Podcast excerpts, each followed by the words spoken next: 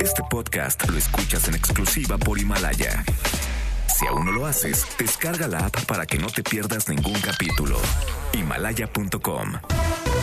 MBS Noticias presenta ¡Solución! ¡Queremos solución! Lo que nosotros queremos pues que el gobierno actúe sabiendo dónde están los delincuentes. And we are telling you to act as if you loved your children above all else. en directo con Ana Francisca Vega.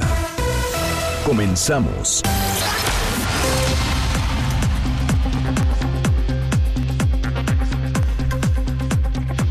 Hola, ¿cómo están? Me da muchísimo gusto saludarlos. Son las 5 de la tarde con un minuto. Gracias por estar aquí con nosotros en directo a través de MBS Noticias. Yo soy Ana Francisca Vega y hoy es viernes 20 de marzo del 2020. Gracias a toda la gente que nos está escuchando, que nos sigue a través del 1390 de AM en Reynosa, Tamaulipas, a través de Notigape. Gracias también, eh, por supuesto, a toda la gente que nos escribe en redes sociales, arroba Ana F. Vega en Twitter, Ana Francisca Vega Oficial en Facebook. Nuestras redes sociales siempre abiertas para platicar, MBS Noticias en todas las plataformas de redes sociales y por supuesto los leo acá en cabina, como todos los días, con muchísimo gusto, en el 5543 77 1025. Ahí les va de nuevo. 55 43 77 1025. Arrancamos. En directo. work, work, work, work, work, work. You see me heavy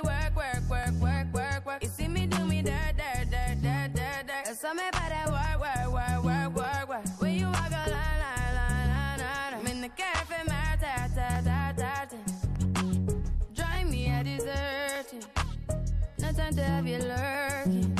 You make a like, now you don't like it. You know I dealt with you the nicest. Nobody touched me in the righteous.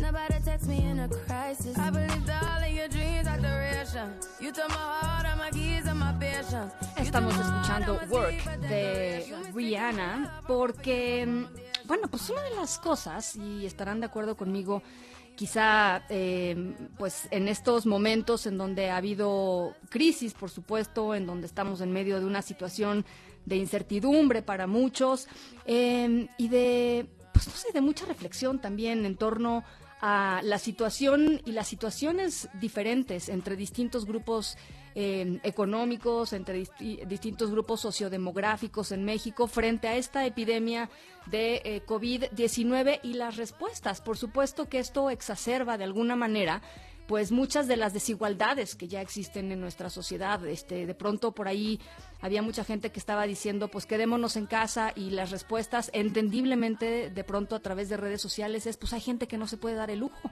de quedarse en casa, porque hay gente que vive al día, porque las condiciones laborales son, son muy malas, eh, porque, pues porque son personas migrantes, por ejemplo, o porque trabajan en la informalidad, en fin, o porque son poblaciones indígenas que también de alguna manera eh, pues no tienen toda la información eh, en sus lenguas que, que- que tenemos las personas que hablamos en, en español, en castellano, en fin, hay, y esto exacerba las desigualdades en México, y, y una persona que ha puesto pues énfasis en atender estas desigualdades porque evidentemente es pues es justo y es lo que se debe hacer. Es Alejandra Haas investigadora invitada del CIDE eh, y ex eh, presidenta de CONAPRED. Está con nosotros en la línea telefónica. Cómo estás Alexandra Muy bien, Ana Francisca, muchas gracias. Buenas tardes.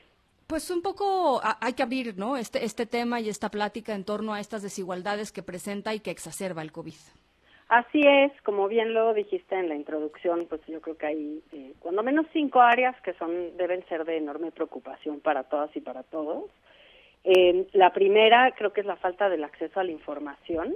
sí Eh, ahí pues no hay que olvidar que de por sí, de acuerdo con la encuesta nacional sobre discriminación, las personas indígenas y las personas con discapacidad tienen enormes dificultades en acceder a la información pública gubernamental y en estas condiciones, en donde para empezar la información cambia cotidianamente, las instrucciones, las directrices también lo hacen, no es que haya una información fija en el tiempo de lo que se tiene que hacer, es difícil que para estas personas sea claro qué es lo que les toca, qué es, cuáles son los riesgos que corren y cómo los pueden mitigar, ¿no? Y creo que también mencionaste, y hay que decirlo aquí, las personas migrantes, que de por sí, Sí. pues están un poco desenchufadas de eh, los servicios públicos, de las vías de comunicación y que no necesariamente tienen eh, acceso a la información, ya sea porque sí hablan español, pero Sí. pero no tienen acceso o algunas de ellas eh, pues sí que simplemente no hablan español y la información está en un idioma que no comprenden. Entonces yo creo que lo primero es este problema de la falta de acceso a la información, que en un momento dado es una cuestión de vida o muerte, ¿no? Claro, claro. Este, el segundo tema es el tema de la falta de acceso a los servicios de salud. Este, tú sabes muy bien que vivimos en un país en donde la seguridad social está enormemente fragmentada, en donde tenemos eh, pues mucha gente, sobre todo representantes de ciertos grupos que no tienen acceso al IMSS, que digamos que es el seguro con más cobertura, etcétera, mejores servicios, y estas personas, como son por ejemplo hablantes de lengua indígena, este, una gran mayoría de hablantes de lengua indígena no tienen acceso al IMSS, eh, y esto está también vinculado con el tema de informalidad en el empleo, pero ahora ahora trato ese tema en concreto, pues esas personas no no necesariamente van a tener los cuidados que se necesitan si en un momento dado son contagiadas, contagiados por el COVID, ¿no? Entonces también ahí hay una problemática inmensa porque pues va a haber camas para algunos, pero no para todos. Eh, y me temo que eh, pues estas desigualdades que de por sí se dan en la vida cotidiana son más exacerbadas con, con el tema del COVID. Por, su- por, cierto que las y los migrantes están en una situación similar también para el tema de acceso a los servicios de salud. Totalmente. Ellos en general tienen, digamos, un servicio del Estado mexicano que les dura tres meses, pero una vez que transcurren esos tres meses de, de estancia indocumentada ya se extingue su derecho a tener cualquier servicio de salud y eso los pone en una situación muy vulnerable. El Que, además, perdón eh, eh, que lo diga Alejandra, pero eh, el punto es aquí, eh, su vulnerabilidad es la vulnerabilidad de todos, ¿no? O sea, lo, veamos son... Ab- Absolutamente, tanto en información como en acceso a los servicios de salud. Claro. Si una persona no sabe que, que contagia, ¿no? No sabe que tiene síntomas de coronavirus, no sabe qué hacer cuando lo contrae, no tiene acceso a un hospital, no tiene un lugar incluso donde estar, porque pues es, por ejemplo, alguien que vive en calle, eh, pues eso es muy delicado para para todos, para la Totalmente. persona como como Totalmente. como ciudadana o como persona con derechos como cualquiera que está en territorio de nuestro país, pero también para la colectividad, las personas Claro. que tiene cerca o que pueden entrar en contacto con ella, ¿no? Por supuesto.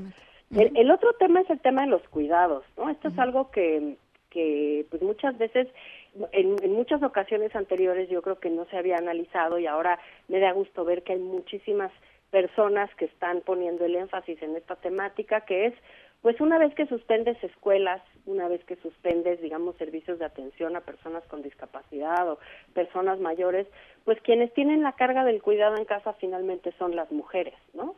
Y las mujeres, que además muchas de ellas son el sostén principal de su familia, y entonces están ante una disyuntiva de trabajar o cuidar. Y trabajar a veces significa trabajar para ganarse el pan de ese día.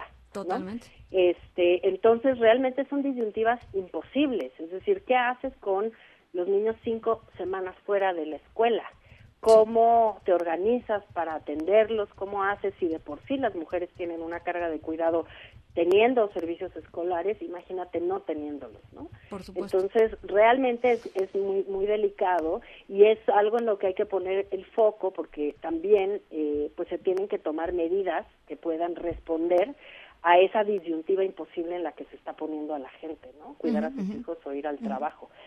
Eh, el cuarto tema que está muy vinculado con este es el de informalidad laboral. La informalidad laboral lo, lo digo digo que está vinculado porque como en casi todo las mujeres también están sobre representadas en el mercado informal de Sí. trabajo y el problema que tiene la informalidad en el trabajo pues es que las personas no tienen contrato no tienen seguridad social y no tienen permanencia alguna en el empleo no y entonces muchas de las personas que trabajan en la informalidad trabajan al día albañiles trabajadoras del hogar eh, trabajadoras sexuales, ese tipo de personas que tienen trabajos que son pues mal pagados, mal remunerados, con, con, con cero acceso a la seguridad social institucionalizada, digamos, y que ahora se van a encontrar o sin trabajo de plano porque saldrán a la calle y la economía Claro. va a estar parada, Parado. ujú. O van a tener que salir a trabajar, si es que tienen trabajo, poniéndose en enorme riesgo. ¿no? Sí.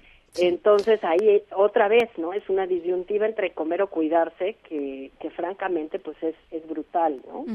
Eh, Y el quinto tema es el tema del, del, aislamiento, o sea, esta cosa de que tenemos que tomar distancia, el distanciamiento social como una medida que puede paliar la propagación del virus, está muy bien. La cosa es que pues hay dos poblaciones que yo identifico, unas que lo ven difícil simplemente porque viven en hacinamiento y es, y es casi imposible que se puedan aislar, y las otras por otras razones que ahora abordo. Las primeras a quienes me refiero, personas en cárceles, por ejemplo, ¿no? Este, hay más de 200 mil personas en la cárcel en México, Albergues. muchas de ellas en, en cárceles sobrepobladas, y eh, pues cómo aíslas, ¿no? A las personas, cómo Sí, haces sí. si hay una persona portadora del virus que está en contacto con, con esa población, se va a propagar el virus en muy poco tiempo, Totalmente. porque es enormemente contagioso. Pero no solo las personas en cárcel, también, por ejemplo, las personas que están en estaciones migratorias o incluso las personas que están en albergues, ¿no? Este. Ayer salió una noticia que un albergue de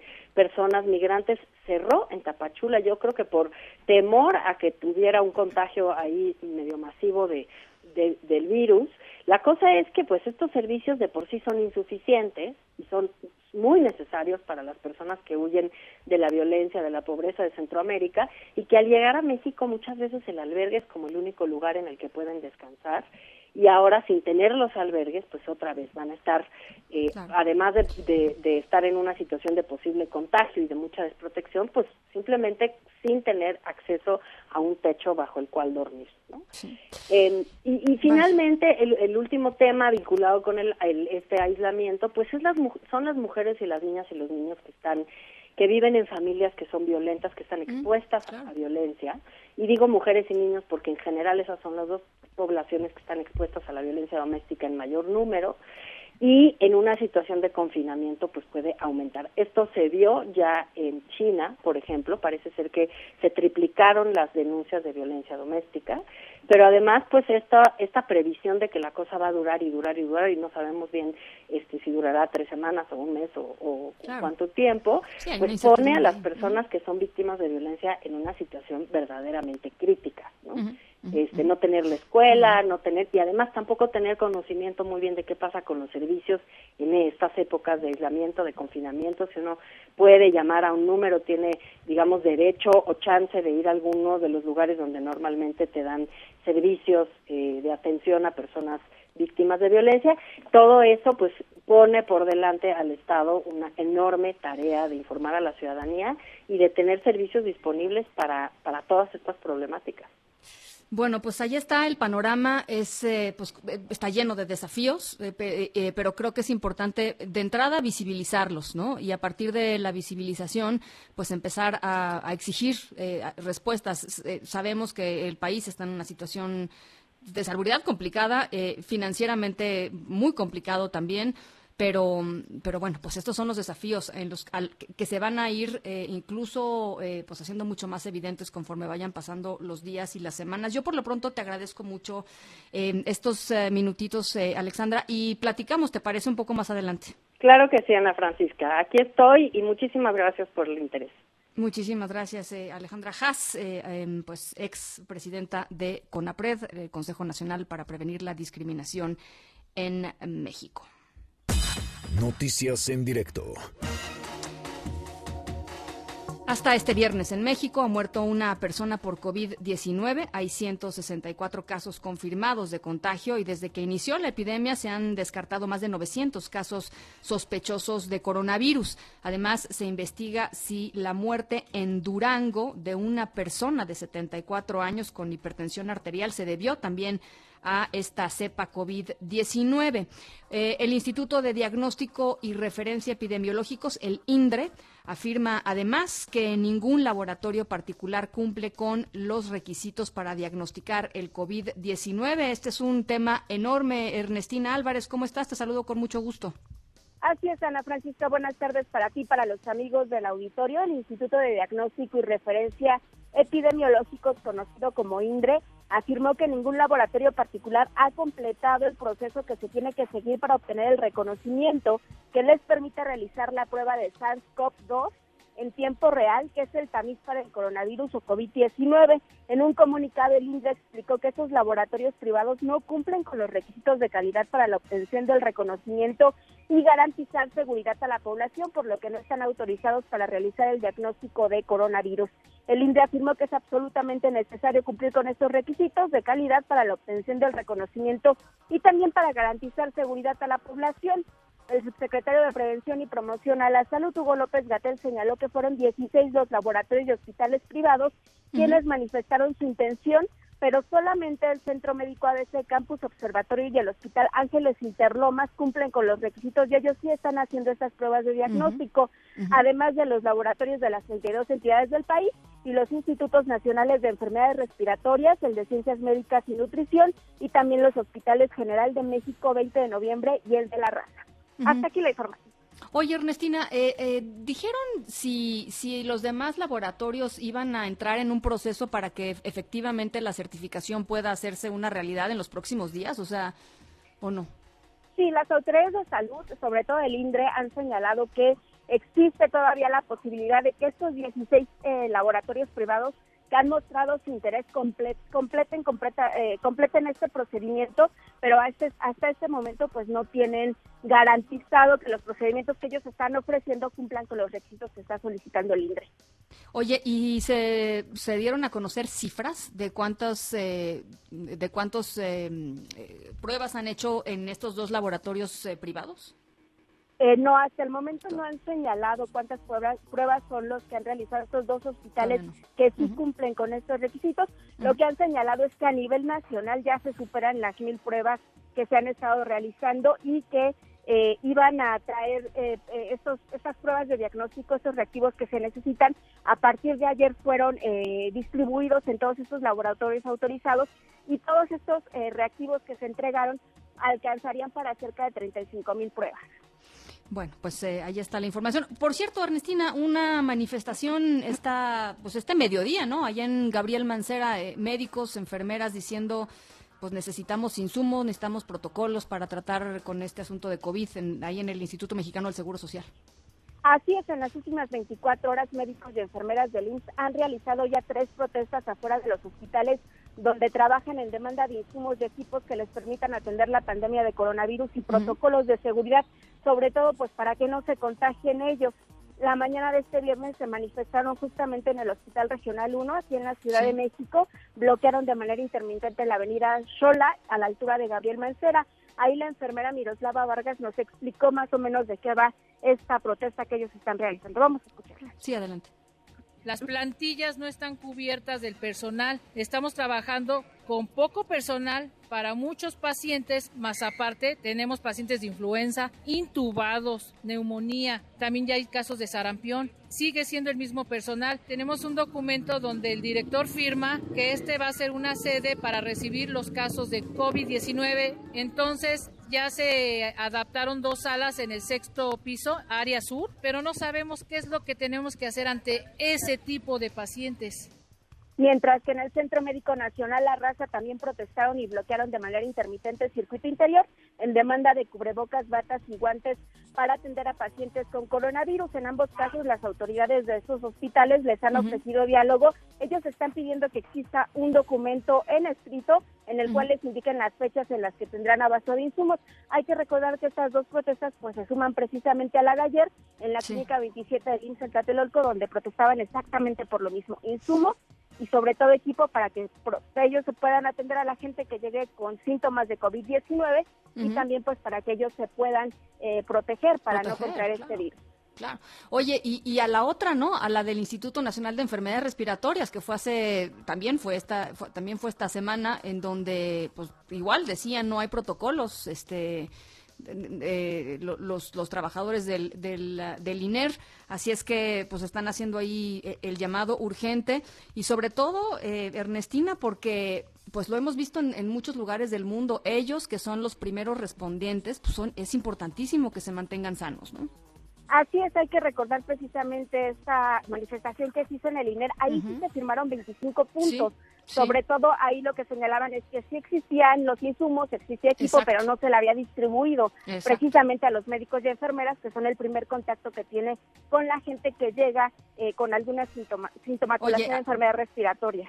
Aunque para efectos prácticos, este, pues que estén en una bodega y que no estén da lo mismo, ¿no? O sea, la verdad. Así es, se necesita que este, este, estos insumos pues estén justamente con los médicos y enfermeras que son el primer contacto. Bueno, pues estamos, eh, estamos muy pendientes. Muchísimas gracias, Ernestina. Buenas tardes. Lindo viernes, gracias. Y bueno, pues a partir de mañana sábado, Estados Unidos y México van a cerrar su frontera para viajes no esenciales. Esta es una medida que no va a afectar el comercio, son restricciones para turismo y recreación. el, el, presidente Trump dio un mensaje eh, esta mañana y anunció esto, pero además de anunciar esto, em, eh, también dijo que México estaría por cerrar vuelos que eh, pues que vinieran del continente europeo lo, lo, pues lo anunció como un triunfo, digamos, de, de su gobierno para proteger eh, su frontera sur. Eh, el gobierno mexicano dijo no, no hay un acuerdo al respecto. Fue muy, no sé, eh, desconcertante que el presidente Trump anunciara una pues supuesta medida del gobierno mexicano que por supuesto pues el gobierno mexicano ya dijo eh, estamos en conversaciones no se ha llegado a ningún acuerdo. Pero bueno eh, regresando al asunto de la frontera México Estados Unidos sí sí se va a cerrar para viajes no esenciales. Esto quiere decir que no va a haber viajes de, pues, ni de turista ni de ni de recreación. No quiere decir que se vaya a parar el comercio entre las dos naciones. Así lo anunció el presidente Trump Además, México está tomando acciones para proteger nuestra frontera sur y suspender los viajes de avión desde Europa. Y ya les decía, el gobierno mexicano no comparte la postura en torno a la prohibición, la supuesta prohibición de eh, vuelos que lleguen desde Europa hasta territorio nacional. Hatsiri Magallanes, ¿cómo estás? Buenas tardes.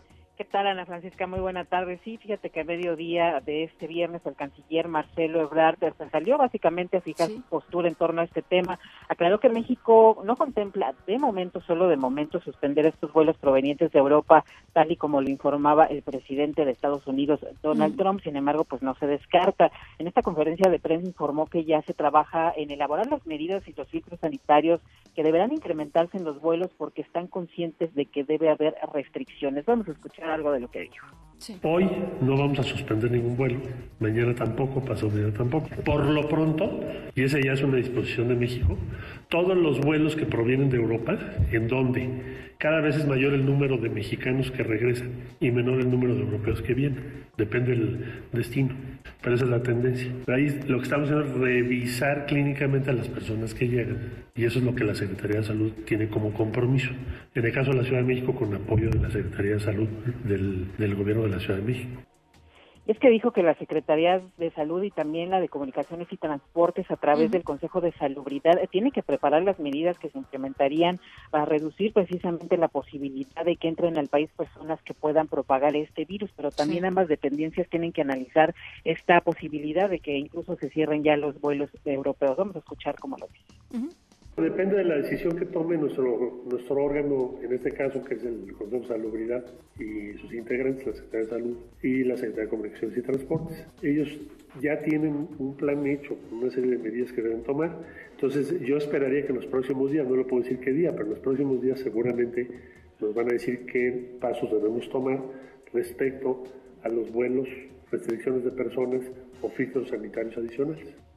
Y bueno, al hacer un recuento de lo que ha platicado con el gobierno de Estados Unidos, manifestó, eh, dice que manifestó la preocupación por la llegada a aquel país de personas enfermas de coronavirus vía México, por lo que se dialoga precisamente en este punto. También expuso que ambos gobiernos acordaron restringir los cruces no esenciales, turísticos y recreativos en la frontera a partir del primer minuto del sábado por 30 días por, por con posibilidad de ampliarse este plazo. Como parte de las medidas, también reitera que los conacionales que sean repatriados por Estados Unidos se va a evitar que permanezcan ya más tiempo en la frontera y puedan ser devueltos rápidamente a sus lugares de origen. Finalmente, Maximiliano Reyes, el subsecretario de América Latina y el Caribe, estuvo en esta conferencia, informó que más de 1.150 mexicanos han regresado ya al país y estimó que pueda ser la próxima semana que ya hayan regresado los demás con nacionales que aún se encuentran varados pues en distintos puntos del mundo derivado de esta de esta pandemia de COVID-19. El reporte que tenemos, Ana Francia. Muchísimas gracias, Hatsiri. Buena tarde. Gracias, buen viernes. Para que los niños tengan una opción de aprendizaje durante la suspensión de actividades, la Secretaría de Educación Pública informó que del próximo lunes 23 de marzo al 17 de abril va a iniciar a través del canal 11 Niñas y Niños 11.2 el programa Aprende en casa por televisión y en línea. Se transmitirá también por internet y tendrá contenidos de educación eh, eh, pues de todos los niveles, preescolar, primaria, secundaria, también eh, bachillerato, basados en los planes y programas de estudio de la SEP. Y también por esta contingencia sanitaria, el gobierno de la Ciudad de México va a suspender algunos de los trámites en ventanilla, perdón, los trámites en ventanilla eh, juicios, procesos de fiscalización y verificaciones. Esto va a suceder desde el 23 de marzo, es decir, también el próximo, también el próximo lunes, al 19 de abril. Escuchamos a Lucelena González Escobar, ella es secretaria de Administración y Finanzas de la Ciudad de México. No se están suspendiendo los pagos, se están postergando. Por lo tanto, esperemos que el impacto sea mínimo, porque no es que estemos ni condonando ni, quitando pagos. Simplemente es como si decretáramos un fin de semana muy largo, se decretan días inhábiles y por lo tanto lo que tenías de término lo puedes pagar hasta el 30 de abril. Entonces esperemos que el impacto económico en ingresos sea mínimo, o sea, no se presente.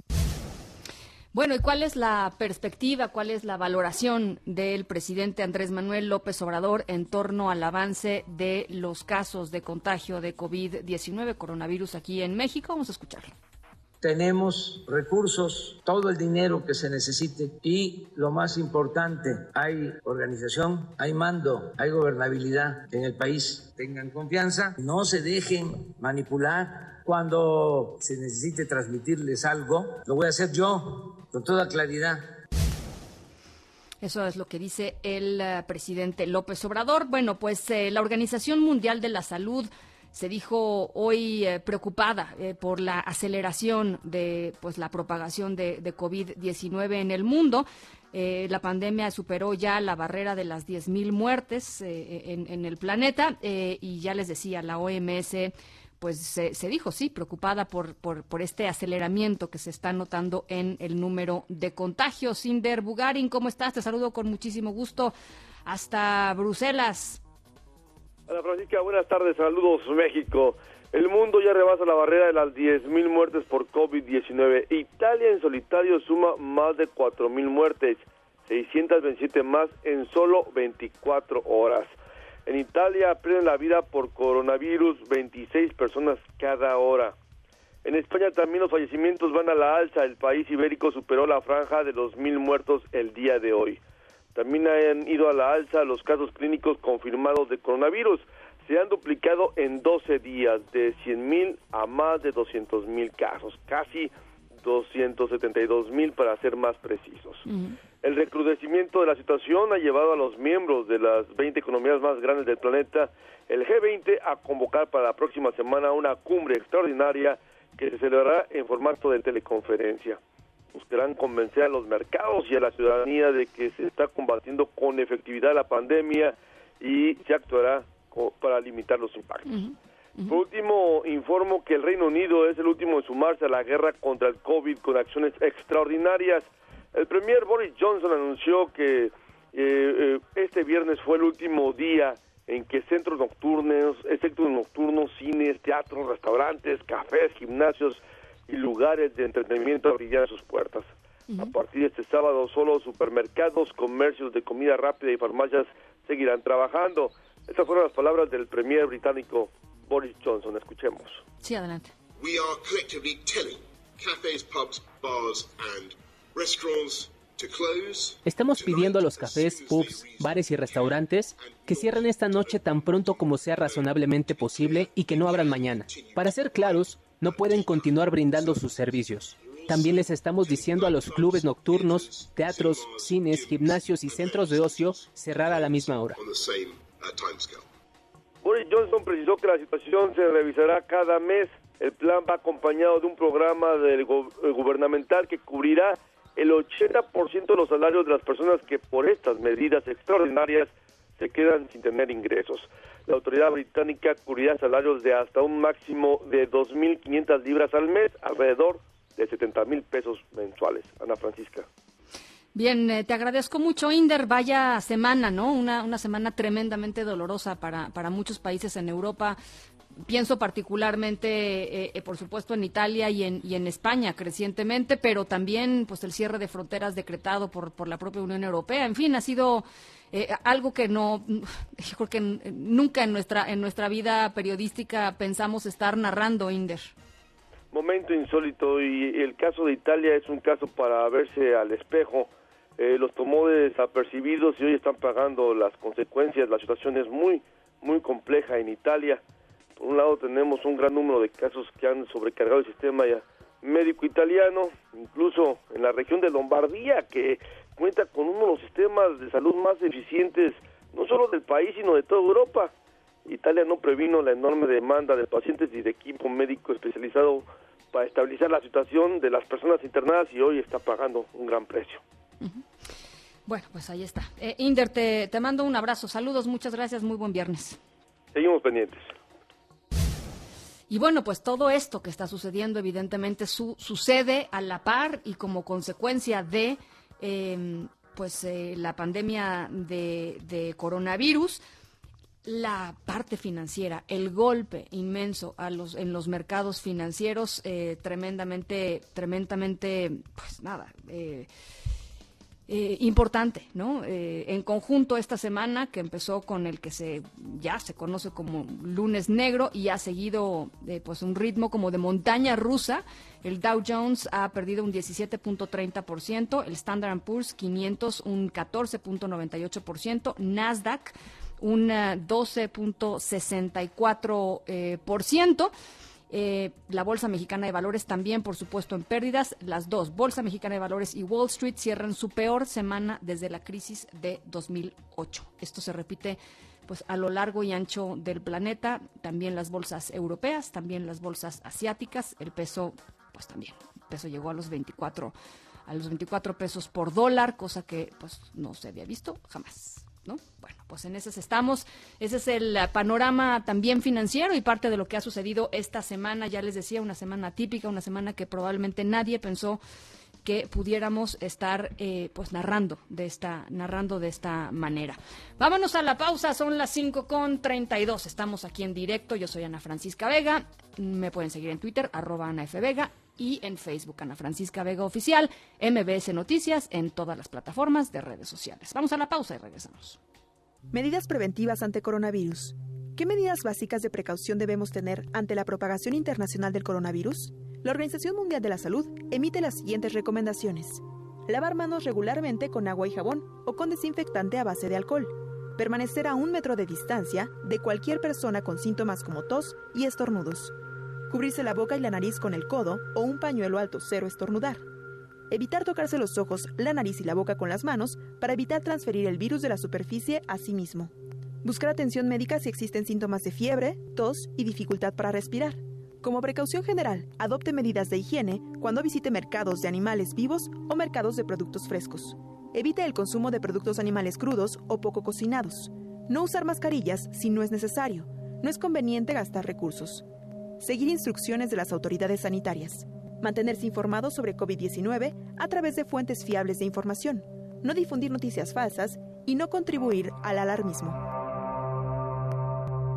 En un momento continuamos en directo con Ana Francisca Vega. Continúas escuchando en directo con Ana Francisca Vega por MBS Noticias.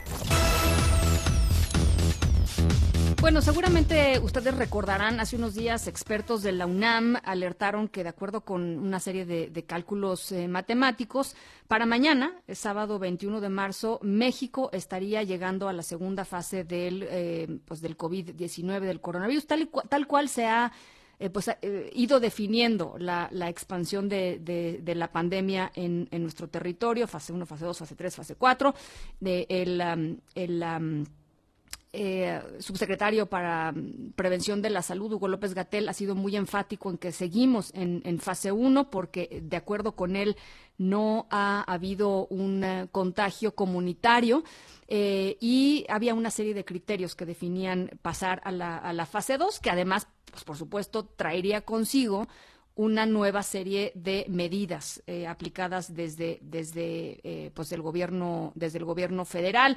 Está en la línea telefónica y yo le agradezco muchísimo que nos tome esta llamada el doctor Malaquías López Cervantes académico de la Facultad de Medicina y vocero de la Comisión de COVID 19 de la UNAM. Doctor cómo está muy buenas tardes. Muy buenas tardes Ana Francisca. Mucho gusto en, saludarla y en estar aquí ah, con ustedes Igualmente, doctor, pues eh, platíquenos un poco cómo ha visto esta semana eh, eh, el desarrollo de la, de la epidemia aquí en el país, eh, cómo, cómo ha ido evolucionando de acuerdo con su óptica.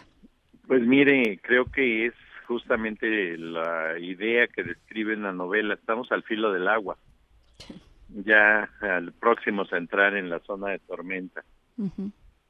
Creo que lo que ha pasado en los últimos siete días nos indica que pues ya estamos eh, próximos a tener que reconocer que la, la epidemia está está en el país que ya no contamos con recursos para seguir parándola.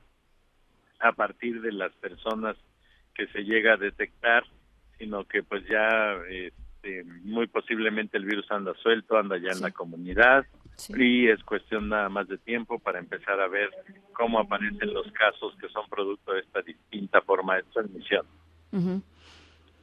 Eh, a ver, eh, una de las eh, preguntas, digamos, más recurrentes que, recibo yo y seguramente pues muchos de mis colegas y seguramente usted y muchos de sus colegas a través de redes sociales, en pláticas familiares, en chats, etcétera, tiene que ver con la estrategia del gobierno federal de no hacer, eh, eh, de, confiar, digamos, en el sistema Centinela para ir eh, evaluando la expansión de la, de la pandemia y no estar haciendo más pruebas pues de laboratorio, digamos, para tratar de detectar si es que hay efectivamente eh, pues la, la, epidemia se ha extendido más de lo que se ha podido reconocer hasta el momento. ¿Usted le parece, comparte esta, esta visión? ¿Se tendrían que estar haciendo más pruebas? Sí, pero no de manera directa. Yo creo que no es nada más el número de pruebas, sino cómo hacer las pruebas y dónde y cuándo. no sé, la, prueba es, un recurso extraordinario que nos permite saber si por ahí anda el virus, pero si nosotros dijéramos, por ejemplo, pues hay que hacer un millón de pruebas, y la próxima semana hacemos un millón de pruebas en Guerrero, pues no le van a decir nada a Campeche o a Coahuila o a Baja California. O sea, tenemos que diseñar una estrategia que busque de manera intencionada este virus en la población que supuestamente todavía no está siendo afectada. Si las pruebas salieran negativas, qué bueno, porque ratificaría la idea de que pues no anda suelto. Claro. Si las pruebas salieran positivas, nos dirían dónde, dónde está y cómo empezar a implementar medidas ya más eh, específicas para tratar de contener la diseminación. Mire, en, en el año 2009 tuvimos la curiosidad allí en la UNAM de empezar a recabar los datos de lo que se reportaba acerca de las de los posibles casos de la enfermedad y eh, nos pusimos a graficarlos. Entonces resulta que mientras en un lugar había actividad, en otra no. Y eso es perfectamente lógico, no es lo mismo Chiapas que Coahuila o que Durango o que la Ciudad de México. Entonces podemos encontrar actividad de transmisión en diferentes lugares. México es muy grande, es muy distinto, de lugar a lugar y entonces pues no tiene por qué ser homogénea al mismo tiempo la transmisión por todas partes. Entonces, cuando lleguemos a la parte de, de tener que implementar medidas todavía más restrictivas, pues no las vamos a poder aplicar de la frontera sur a la frontera norte como si fuéramos una sola entidad. Entonces, eh, todo esto de la realización de pruebas pues, tiene en parte ese propósito. Sí. Eh, a ver, el, otro de los otro de los temas que, que llaman la atención en esta semana es que además todo ha pasado los últimos, este, como usted dice, no los últimos siete días más o menos. Eh, han sido, eh, por lo menos, eh, que nosotros tengamos contabilizadas tres manifestaciones, tres llamadas de, de auxilio de pues personal médico o personal administrativo de algunos de los hospitales o de los, en el caso, por ejemplo, del Instituto Nacional de Enfermedades Respiratorias, diciendo necesitamos insumos, necesitamos protocolos, no hay hoy. Eh, pues, ¿qué le dice esto, doctor? Bueno, pues que sigue sigue persistiendo lo que se ha venido diciendo todo el año, ¿no? Que este, pues no han fluido lo suficientemente rápido las adquisiciones y la distribución de insumos y que vamos a encontrar carencias en muchos lugares. Ojalá que de verdad ya estuviera en curso la solución de esto. Se dijo en algún momento ya hicimos la licitación, ya estamos a punto de recibir los eh, productos y los insumos y sigue habiendo quejas que pues, son indicativas de que no llegan. lo que importa no es comprarlos, lo que importa es tenerlos disponibles cuando se requieren. Claro. Eh, y, a ver, eh, doctor, la pregunta supongo que debe ser muy complicada de responder, pero el, hecho de que, digamos, todo esto esté pasando con un sistema de salud debilitado implicará, eh, implicará pues la, que, algunos de los casos que quizá no sean tan graves, que, que lleguen al hospital, puedan agravarse o que incluso puedan, pues las personas puedan fallecer. Es decir, ¿cuáles son las implicaciones de que algo así esté sucediendo como usted dice, estamos entrando en la tormenta, ¿no? Bueno, hemos visto, Ana Francisca, que por ejemplo en Italia se ha empezado a discutir el tema de que los médicos tienen que escoger entre este y este otro paciente para saber a quién le van a dar tratamiento o al que le van a poner, por ejemplo, un respirador y a quién no. Y pues eso es la diferencia entre vivir y morir. Pues sí, pues sí. Entonces, los médicos, si bien estamos acostumbrados a tener que tomar decisiones así de serias, dependiendo de la situación a la que nos enfrentamos, en principio pues eso no se vale. Deberíamos de tener capacidad para responder a la persona de acuerdo a su necesidad y no en función de lo que el otro nos está planteando. Y creo que no hay sistema en el mundo que pueda garantizar que tiene todo, pero sí podemos ayudar mucho a tener carencias si entorpecemos los procesos de planeación, de adquisición, de distribución y hasta de utilización. O sea, mm. hemos visto en días recientes que hay personas que se quejan diciendo que por la situación de salud que tenían acudieron a un lugar y que Mm, por alguna razón u otra, por ejemplo, no se les hizo la prueba. Exacto. Entonces, uno no puede estar seguro de que de veras esa situación que ellos perciben y relatan es exactamente la correcta. Pero me refiero a una nada más, la esposa del paciente fallecido en el INES. Exacto. Ahí afuera. Que dice que pues, a este ella no le, no le hicieron nada, ¿no? Sí. Bueno, y estaba, a ver, doctor, estaba, pues, literalmente no, no estaba en aislamiento, digo, claramente estaba ahí. Andaba ahí en la calle con su familiar, y entonces dice no, bueno, ¿cómo? O sea, esta señora, si fue el contacto de alguien que murió por esta enfermedad, no podía andar deambulando así nada más.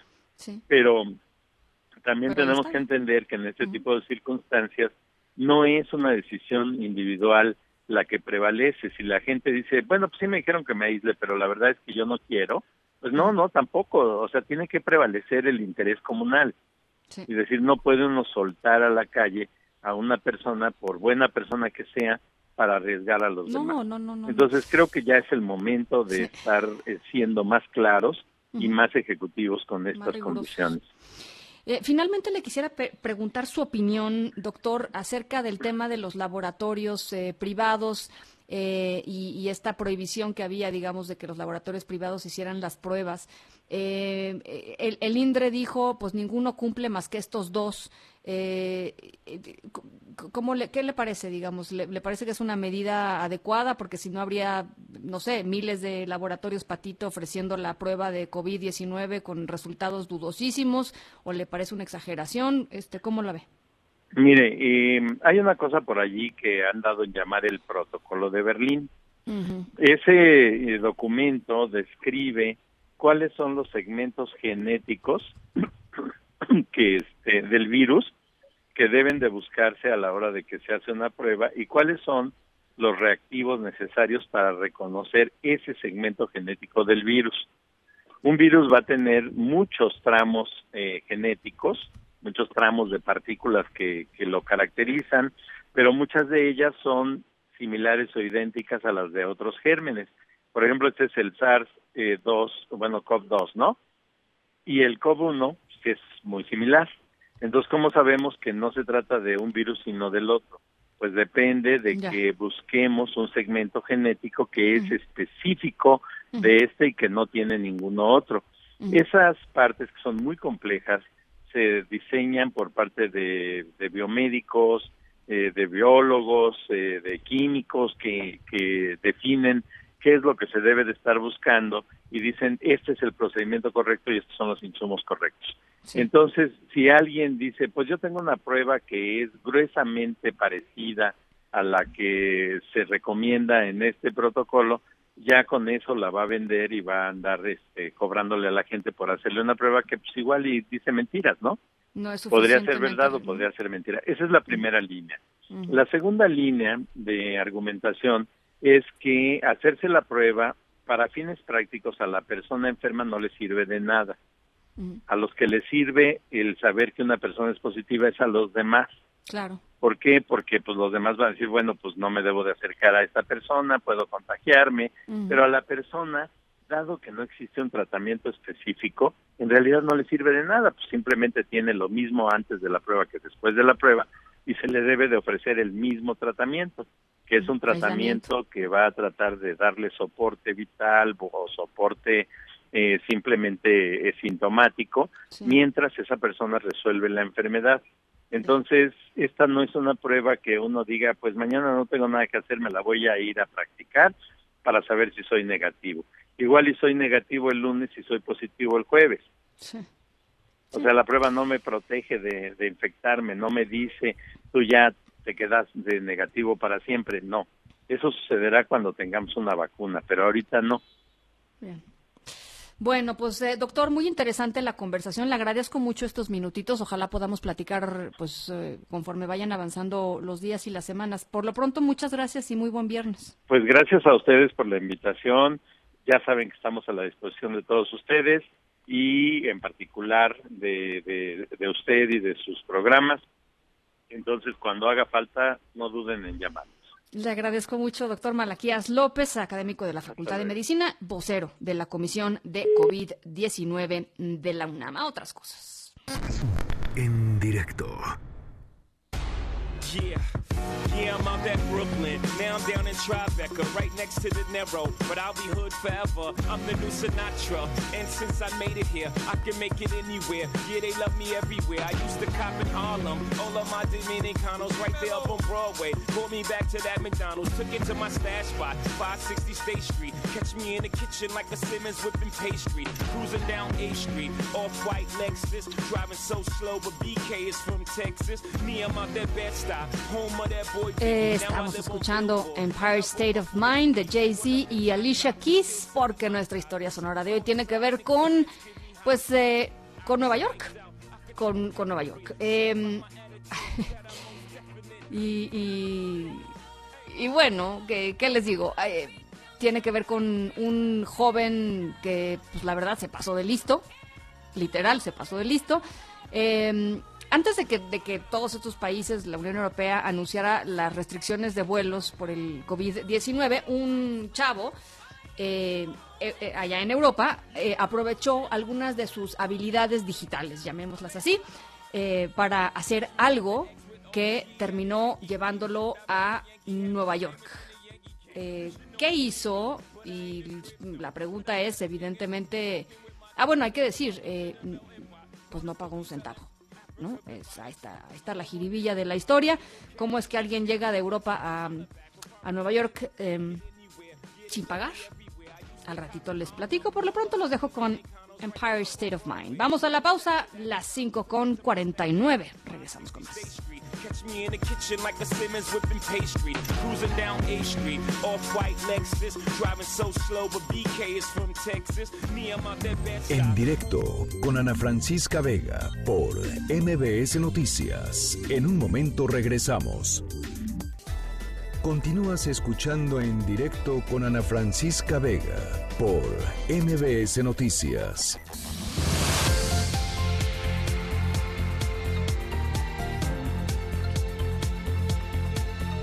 Son las 5 de la tarde con 51 minutos. El Instituto Mexicano del Seguro Social firmó un acuerdo con el Sindicato Nacional de Trabajadores del, propio seguro para implementar, y qué importante, ya lo platicábamos con el doctor eh, Malaquías hace unos segunditos, qué importante eh, la implementación de eh, pues las medidas básicas eh, fundamentales de protección al personal médico y al personal administrativo también durante la contingencia por el COVID-19. Ernestina Álvarez, regreso contigo otra vez. ¿Cómo estás?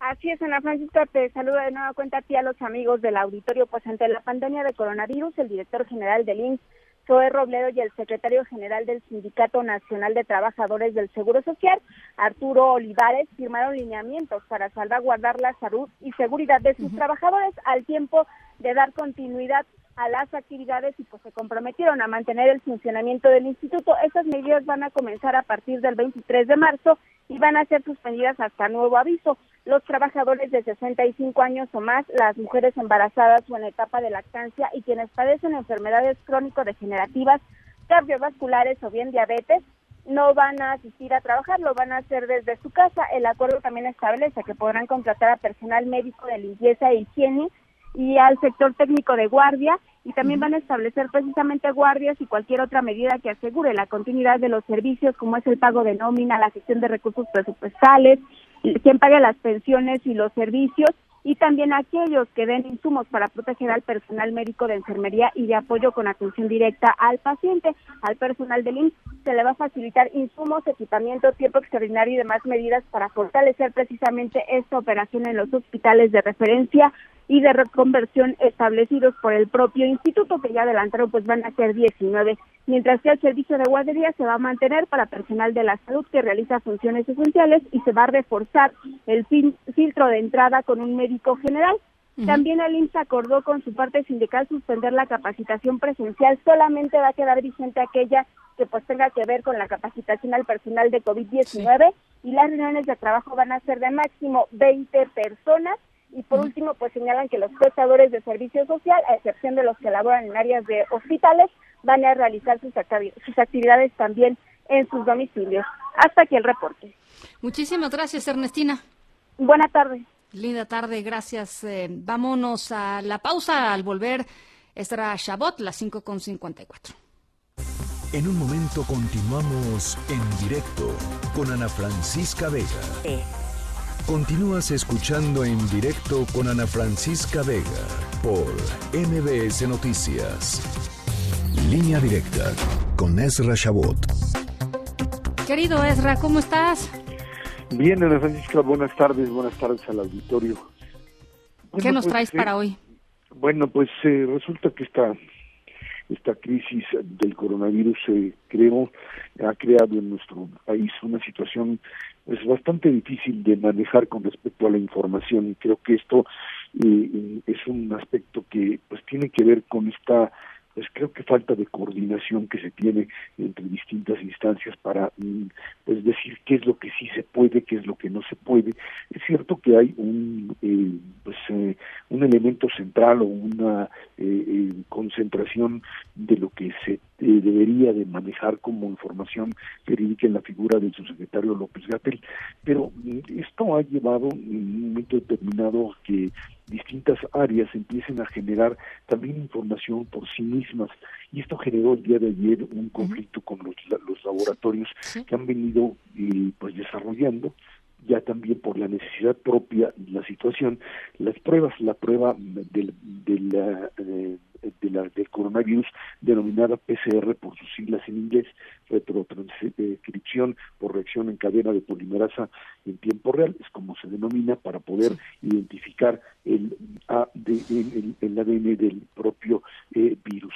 Esta prueba es una prueba que, pues por supuesto, eh, tiene que estar controlada, tiene que ser manejada por laboratorios o por hospitales o por algo que, pues, por supuesto, certifique que se trata de una prueba total y absolutamente eh, bien eh, practicada y que, pues, eh, lo que se había manejado originalmente es que el Instituto Nacional de Referencia Epidemiológica, el INDRE, sea el único que pudiese en un momento determinado, pues, dar la certificación de que la prueba estaba hecha. Y hasta ahí íbamos todos perfecto porque si no esto se convertía pues prácticamente en un descontrol. Ahora, de repente eh, eh, los laboratorios hacían, le empezaron a hacer también la prueba, laboratorios privados, laboratorios de alta calidad, biomédica, de Olarte y Chopo, que son laboratorios que están perfectamente certificados, que tienen los papeles en regla, para decirlo claramente. Y que de repente, pues resulta que por ahí del miércoles en la noche, en Aristegui y en Noticias en el portal, eh, aparece una declaración de Irma López, que es la directora de, eh, de, INDRE, de este instituto, en donde dice que no, que definitivamente ni los hospitales, que son dos privados, el, ABC y el Ángeles, ninguno de los dos, este, pues en realidad tiene la certeza o no están validadas las pruebas, mucho menos los laboratorios privados. Eso es lo que dice, aquí está, esto es a las ocho y media de la noche, y ya lo pueden consultar, está la propia, la propia propio material. ¿Qué es lo que sucede en ese momento? En ese momento lo que sucede es simplemente que, los laboratorios se asustan, los hospitales no, porque pues ellos tienen a los enfermos allá adentro, entonces no, no hay forma que no hagan los, los, propios eh, eh, estudios. Entonces lo que hacen es básicamente que empiezan a salirse. Decir, no, no, no, ya no hacemos la prueba, ya no hacemos la prueba, ya no hacemos la prueba. No hay un comunicado oficial, es cierto, porque la, autoridad que tiene que decir López Gatel, pero los, se asustan los los laboratorios y suspenden y anuncian que suspenden. Y entonces se arma otra vez redes sociales, se arma un pleito y eh, se dice el gobierno está prohibiendo directamente que los laboratorios hagan las pruebas. Eh, ni, el ni el gobierno estaba prohibiendo, por supuesto, como ente, pero los laboratorios habían visto en este tipo de eh, mensaje un verdadero, eh, una verdadera amenaza a la propia a la propia eh, eh, eh, digamos, a, la labor como tal. Entonces, aquí lo pues, me parece más dramático es que se comience a armar verdaderas campañas de desprestigio diciendo, no, es que se tratan de, de fraudes y están, eh, eh, estos laboratorios están haciendo pruebas que no están certificadas. Otra vez, la, la ley lo que obliga a los laboratorios es, una vez que haces esta prueba que te han autorizado para hacerla, es enviar al INDRE aquellos que se resultan positivos, y en función de ello, en función de ello, por eso es que cada, cada día a las 7 de la noche se da un corte, de a cuántos a cuántos son los enfermos que se tiene eh, eh, eh, registrados realmente y hasta ahí nada más.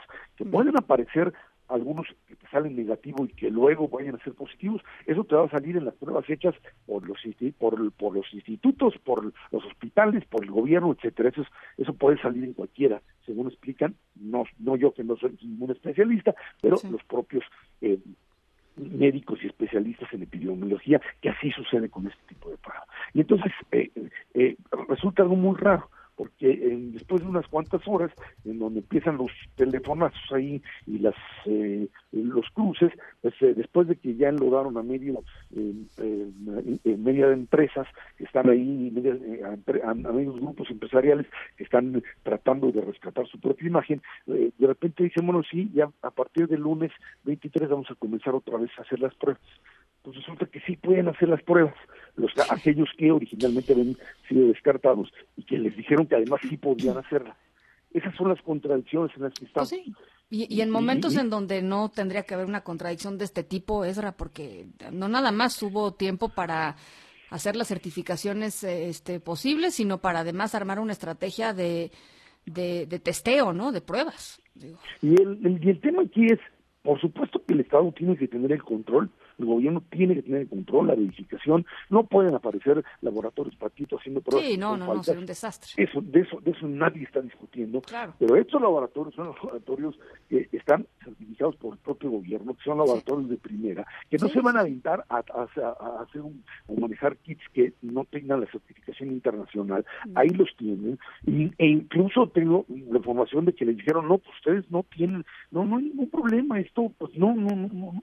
Lo que se quiere decir es que nosotros tenemos que validar.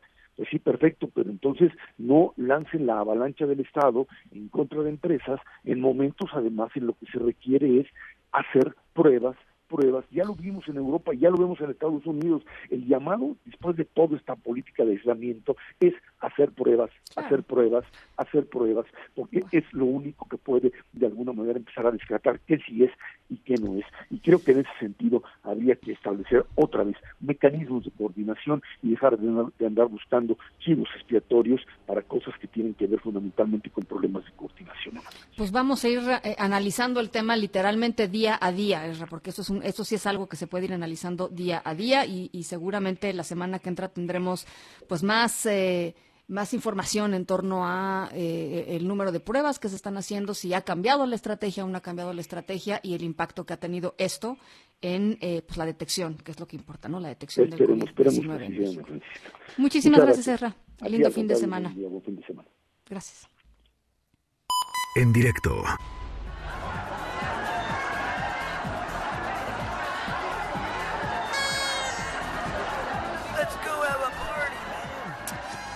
Bueno, nuestra historia sonora de hoy tiene que ver con un, chavo eh, en Europa que decidió hacer algo, pues ya les decía, medio, pues, no sé, utilizar sus habilidades digitales, ¿no? Para hacer, para hacer algo eh, que tiene que ver con una, no, sé si fiesta, estamos escuchando eh, sonidos de fiesta, no sé si es fiesta la palabra, seguramente sí la pasó muy bien en Nueva York, eso sí, pero más bien tiene que ver con em, pues con convivir, ¿no? Con convivir.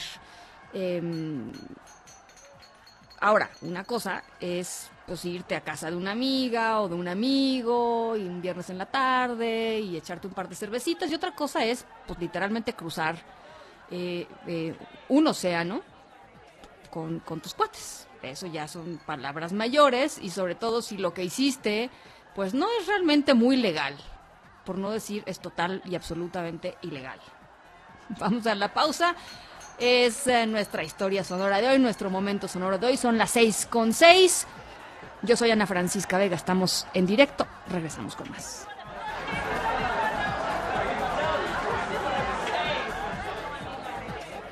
En directo con Ana Francisca Vega por MBS Noticias. En un momento regresamos. Una voz con transparencia. ¡Solución! Una voz objetiva. Lo que nosotros queremos pues que el gobierno actúe sabiendo dónde están los delincuentes. Una voz plural. And we are telling you to act as if you loved your children above all else. Esto es En Directo con Ana Francisca Vega. En directo, MBS Noticias. Son las 6 eh, de la tarde con 11 minutos. Gracias por seguir con nosotros aquí en directo a través de MBS Noticias. Yo soy Ana Francisca Vega y hoy es viernes 20 de marzo del 2020. Nuestro aplauso de viernes que se nos fue en la primera hora, pero bueno, nos merecemos nuestro aplauso de viernes en esta semana que de verdad eh, eh, seguramente para ustedes escucharlo, vivirlo, para mí narrarlo y vivirlo también ha sido eh, como un, un muy mal sueño eh, diagonal cuento de ciencia ficción que nunca nos imaginamos que estuviera sucediendo. Bueno, pues está aquí, hoy pues ya terminó terminó esta, esta semana. Eh, y bueno, pues eh, gracias de verdad por, por, escucharnos, gracias por estar ahí, gracias por todas sus comunicaciones. En un ratito más las, las, voy a, las voy a leer. Saludo con muchísimo gusto a toda la gente que nos está escuchando en Torreón, Coahuila a través de Q91.1 y en Zacatecas a través de Sonido Estrella 89.9. Gracias a todos los que nos escriben por nuestro número de WhatsApp 5543 77 1025. Ahí les va de nuevo 5543 77 1025. En directo. El Pleno del Consejo de Salud General reconoce la epidemia de enfermedad por el virus SARS-CoV-2, conocida como COVID, en México como una enfermedad grave de atención prioritaria. Esto atiende exactamente al texto constitucional que dispone que en caso de enfermedad grave la Secretaría de Salud está facultada para tomar acciones inmediatas, tal como ocurrió, y que estas acciones inmediatas posteriormente, y nos especifica en qué momento, serán convalidadas por el presidente de la República. Bueno, pues una de las preocupaciones y una de las insistencias de muchas voces eh, importantes, trascendentes que hay que, que hay que escuchar eh, en el país, llevaban diciendo eh, algunos días que era importante que se instalara finalmente el Consejo de Salubridad General. Es un órgano Em, eh, que pues no nada más es ejecutivo, es también eh, normativo eh, y tiene distintas funciones, digamos, para enfrentar momentos como el que hoy estamos enfrentando. Y una de esas voces es la del ministro en retiro, José Ramón Cosillo, Cosillo perdón, ministro en retiro de la Suprema Corte de, de, Justicia, y él está con nosotros en la línea telefónica. Ministro, ¿cómo está? Finalmente se, se llevó a cabo la primera sesión extraordinaria ayer y quisiera pues eh, un poco cuál es su lectura de lo que se acordó y, cómo lo ve para adelante.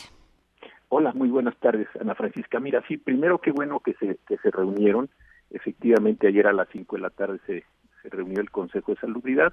Está presidido por el secretario de Salud, tiene un secretario técnico, que es el doctor Santos, un médico muy competente, y después está integrada por varios secretarios de Estado, Hacienda, Salud, eh, eh, distintos, y después los directores del INTE, el Seguro Social, el presidente, la, la presidenta de la Academia Nacional de Medicina, el presidente de la Academia Mexicana de Cirugía y el rector de la universidad, además de varios vocales.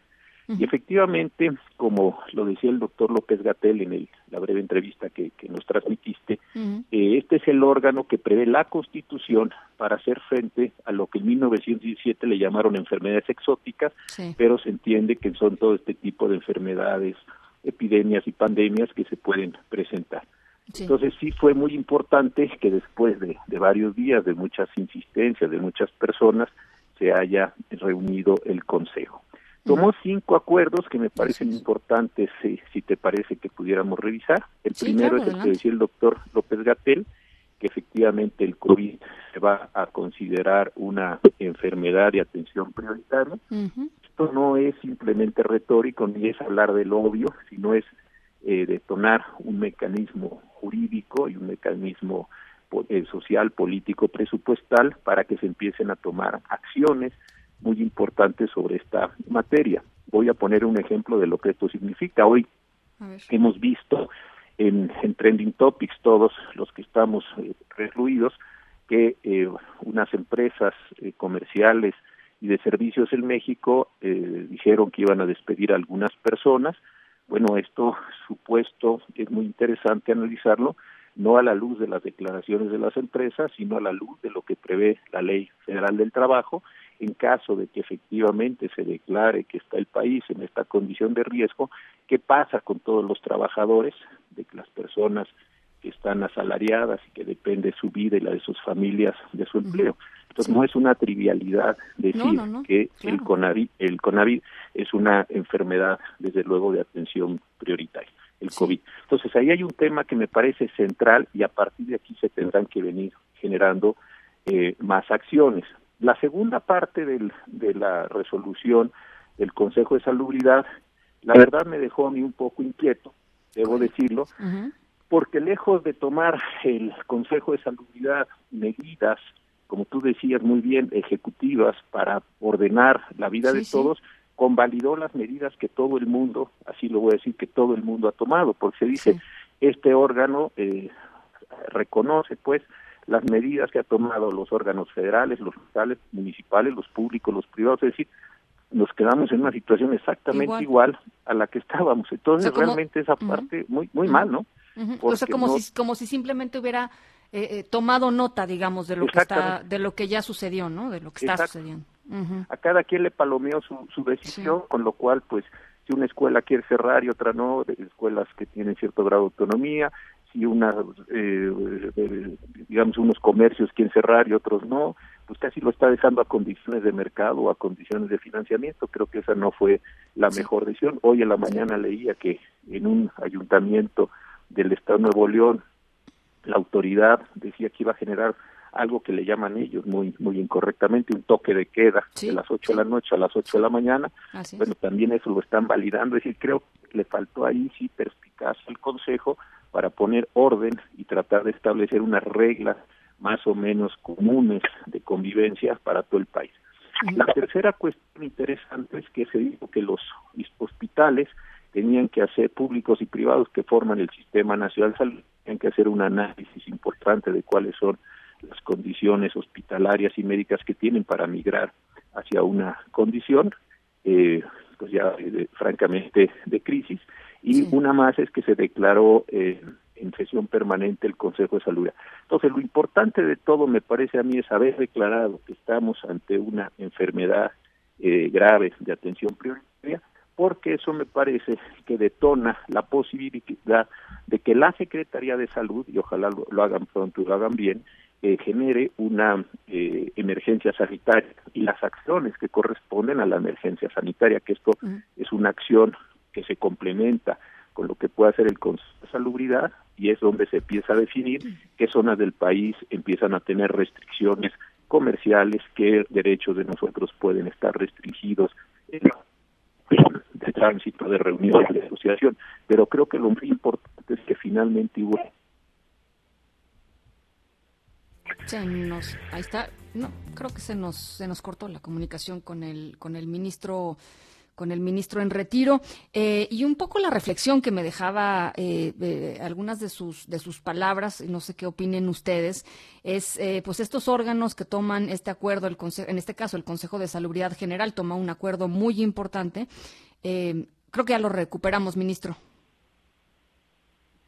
Y aquí estoy ahora bien? Eh, ahora sí ya, es que lo, habíamos perdido un, un, segundito. No te preocupes, eh, este, y una disculpa por este contratipo. Pero mira, decía yo que lo importante es que ya, que ya se, se reunió el órgano, ya hizo la declaratoria, y ahora pues lo que me parece que viene es que la Secretaría de Salud empiece a tomar las medidas restrictivas para que eh, se empiece a llevar a cabo el proceso ya de contención y de, y de ataque a esta, a esta epidemia, ¿no?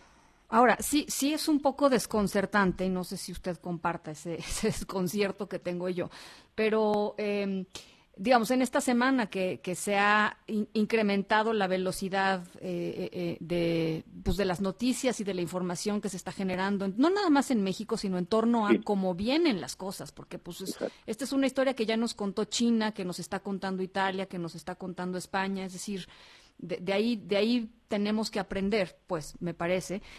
sí me parece muy desconcertante que eh, el Consejo esté tomando este, es decir, celebro igual que se haya instalado, celebro que esté en sesión permanente, pero me parece desconcertante que estén tomando una decisión eh, o una serie de decisiones cuando, o pues hoy mismo están protestando doctores en la calle diciendo que no hay protocolos o que no se habían analizado, no entiendo cómo es que no se habían analizado las capacidades o, o, los temas de la reconversión hospitalaria. Es decir, hay, hay como si no, como si no, como si no, pues sí, coincidiera con la realidad, como si no estuviera apegado a, una realidad que es pues muchísimo más, eh, no estamos hablando de Suecia, ¿no? Mira, yo lo que entiendo es que eh, eh, el gobierno ha llevado una, una, una, estrategia de mitigación frente a una estrategia que han llevado otros países, que el caso pues más notable es, China o, Corea, que es la de la eh, prácticamente la erradicación a través de, de, mantener a las personas aisladas. Entonces, en esta técnica de mitigación o en esta estrategia de mitigación, lo que entiendo yo que, que han querido transmitir es que van a ir encontrando una forma de disminución pero creo francamente, y no por ser alarmista, que sí nos tomen un mal momento nacional, porque estábamos migrando en términos de salud del Seguro Popular al INSABI. Y este proceso que toma mucho tiempo, que toma muchos recursos, que hay que hacer una nueva ingeniería, pues no solo hospitalaria, no solo de los servicios, sino una reconversión completa que apenas comenzó eh, en el mes de enero, sí creo que nos toma en un muy mal momento. En segundo lugar, también creo que nos toma en un mal momento la situación de haber iniciado, que seguramente hacía falta, todo el proceso de combate a la corrupción que había sin duda en el sector salud, que se ha sabido en muchos años. Hace la, semana antepasada seguramente lo viste, impunidad cero y justicia justa, sacaron unas informaciones importantísimas sobre defraudaciones en el sector salud en distintas instituciones. Entonces, sí hacía falta, pero creo que la manera en la que se implementaron esas dos grandes transformaciones nos toma eh, desafortunadamente para el país en una condición pues muy muy escasa de recursos, de estrategias, eh, precisamente. Entonces, por un lado tienes estos servicios bastante pues depreciados por el subejercicio presupuestal que hubo en el año pasado, justamente para tratar de hacer esta reconversión cuando llega esta misma enfermedad. Y a mí lo que me está preocupando mucho es que pareciera que lo único que tenemos que enfrentar en el futuro es esta crisis epidemiológica, cuando la crisis epidemiológica tendría que ser solamente el detonador que se va a presentar y que es todo lo demás una condición hacendaria que tiene que ver con impuestos, una condición monetaria, tiene que ver con eh, eh, eh, contratos, tiene que ver con importaciones. Hoy vimos lo que sucedió con la frontera de los Estados Unidos. Y es una enorme cantidad de implicaciones y se ha centrado todo el discurso del gobierno a mí me parece solo en la parte epidemiológica, pero ¿qué está pasando cuando ya perdimos el valor, eh, el 25% del dólar, el 50% el barril de petróleo? creo que son muchísimas cosas, muchas variables que están girando en torno a la epidemia y que simplemente no estamos observando. El Consejo de Salubridad por eso tiene esa integración. Claro, claro. Bueno, ministro, pues eh, es, un, es un panorama complicado. Yo por lo pronto eh, le agradezco muchísimo que, nos haya regalado estos minutos y, continuemos la conversación. Porque Encantado, me parece con, todo, con todo gusto. es ¿eh? muy importante pues, pensar un poco también en los, en los desafíos jurídicos que vienen, que son muchos. Sí, muchos. Muchísimas gracias. Al contrario, gracias como siempre. Hasta José Ramón Cosío, ministro en retiro de la Suprema Corte de Justicia de la Nación. Son las seis de la tarde con 24. Estamos aquí en directo, arroba Ana F. Vega en Twitter, Ana Francisca Vega Oficial en Facebook, MBS Noticias en todas las plataformas de redes sociales. Vamos y venimos. En un momento continuamos en directo con Ana Francisca Vega. Continúas escuchando en directo con Ana Francisca Vega por MBS Noticias. Noticias en directo. Hasta este viernes en México ha muerto una persona por COVID-19. Hay 164 casos confirmados de contagio y desde que inició eh, toda esta epidemia se han descartado más de 900 casos que se consideraban como sospechosos de coronavirus. Además, se investiga si la muerte en Durango de una persona de 74 años con hipertensión arterial también se debió a esta cepa. El gobernador del Estado de México, por otro lado, Alfredo del Mazo, anunció un presupuesto emergente de 1.600 millones de pesos para pues tratar de hacer, de tratar de hacer frente a esta epidemia de coronavirus. Juan Gabriel González, te saludo con mucho gusto hasta el Estado de México. ¿Qué tal, Ana Francisca? Auditorio, muy buenas tardes. Efectivamente, el gobernador Alfredo del Mazo Más anunció el reforzamiento de las medidas de detección, prevención y restricción para controlar el avance de la pandemia del COVID-19 en el Estado de México, donde hasta la mañana de este viernes se tienen contabilizados 22 casos positivos y 44 sospechosos de este coronavirus tras admitir que la enfermedad tendrá un impacto negativo en la economía de los grupos más vulnerables, del Mazo Maza dio a conocer la aplicación de un presupuesto emergente de 1.600 millones de pesos para adelantar la entrega de programas sociales en beneficio de 800 mil familias, con especial atención, dijo, a los adultos mayores, mujeres y niños. En un mensaje a medios de comunicación y población en general, el mandatario mexiquense también dio a conocer la instalación de una mesa de trabajo con organismos empresariales a fin de establecer apoyos al sector productivo. Así lo explicó. El avance de la epidemia tendrá un impacto considerable en la economía, especialmente en la economía de las familias más vulnerables. Adelantaremos las entregas de apoyo a la población en condiciones de pobreza alimentaria, a los niños, mujeres y adultos mayores. Hemos instalado una mesa de trabajo con organismos y representantes empresariales para establecer medidas de apoyo a los sectores productivos del Estado de México la infraestructura de salud, puntualizó el gobernador, estará trabajando al 100% y será respaldada por 60 unidades médicas móviles para evaluación exclusiva de enfermedades respiratorias, seis hospitales especializados para el internamiento en caso de coronavirus, 5 mil trabajadoras primarias de la salud, las conocidas como TAP, en todo el territorio estatal y también el Laboratorio Estatal de Salud Pública. Alfredo del Mazo también refirió el tema de seguridad en medio de la emergencia. Así lo dijo. La seguridad pública se mantiene activa en todo el territorio estatal en coordinación con el Ejército Mexicano y la Guardia Nacional a lo largo de las 32 regiones que se encuentra dividida nuestra entidad. La Fiscalía General de Justicia del Estado fortalecerá sus esquemas de denuncia no presencial, denuncia vía telefónica, por Internet o a través de su aplicación móvil. Finalmente, el mandatario local insistió a los mexiquenses para que atiendan la recomendación de quedarse en casa, tomar con seriedad la emergencia de salud sin precedentes y actuar con unidad, solidaridad y corresponsabilidad. Lo que dijo hoy el gobernador del Estado de México, Ana Francisca. Muchísimas gracias, Juan Gabriel. Buenas tardes. Gracias, muy buenas tardes. El Infonavit, el Instituto del Fondo Nacional de la Vivienda para los Trabajadores, pidió a los derechohabientes utilizar la plataforma Mi Cuenta Infonavit para que puedan realizar sus trámites y sus consultas relacionadas con los créditos, con la subcuenta de vivienda y también para el tema de actualizar sus datos.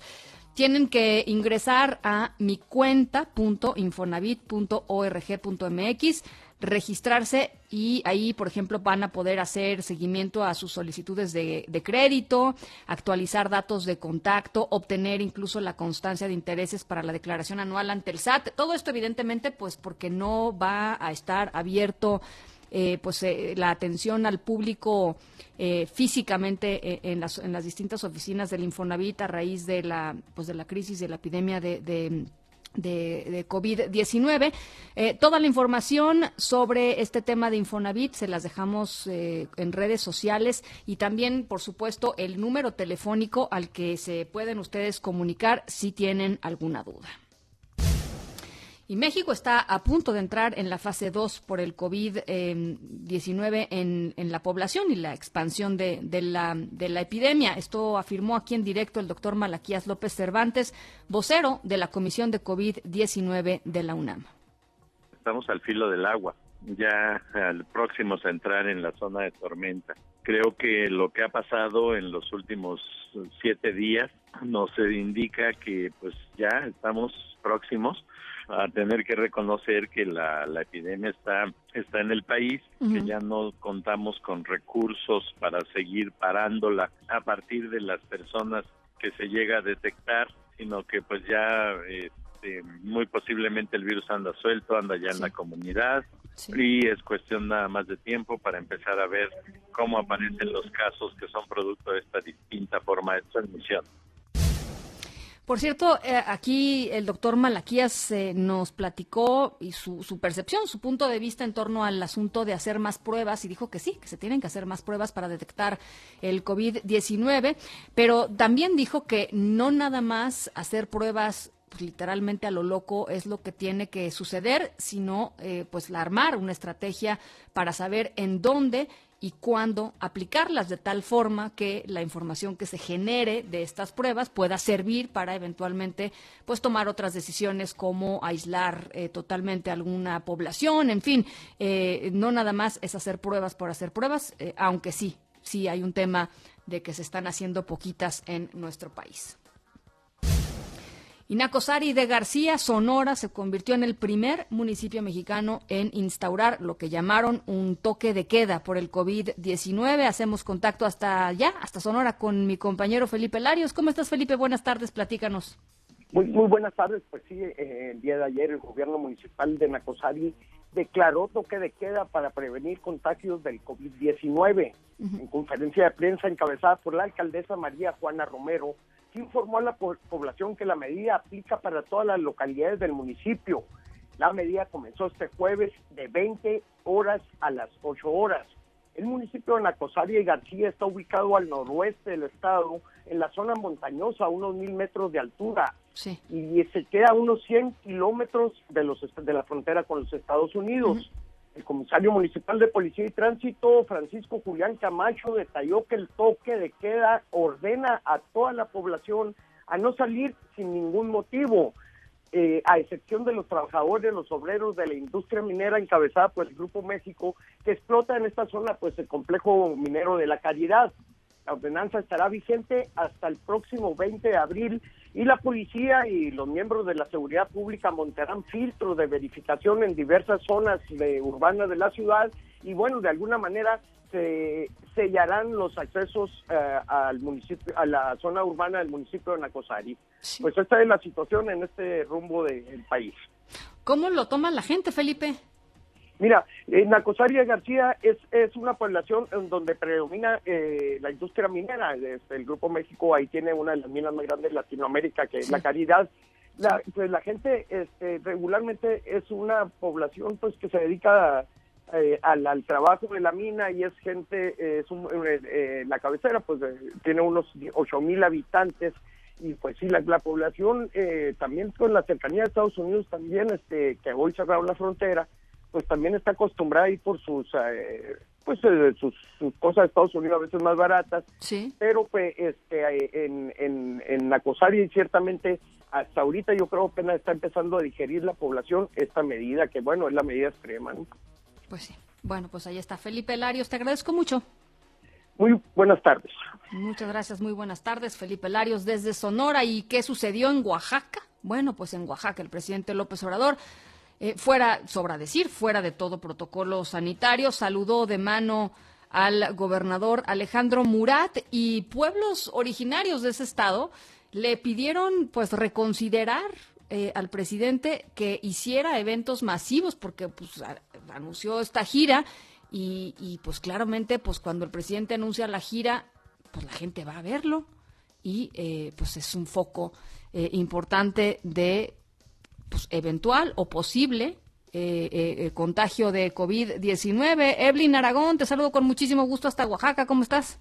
¿Qué tal, Ana Francisca? Muy buenas tardes. Pues bien, todavía bien por aquí, autoridades municipales y habitantes de pueblos originarios de la Sierra Norte de Oaxaca, como bien comentabas, Ana Francisca, solicitaron al presidente de la República, Andrés Manuel López Obrador, la cancelación del evento masivo programado para el día de mañana en conmemoración del natalicio de Benito Juárez allá en su natal Guelatao. Lo hicieron mediante un comunicado dirigido justamente a las autoridades federales.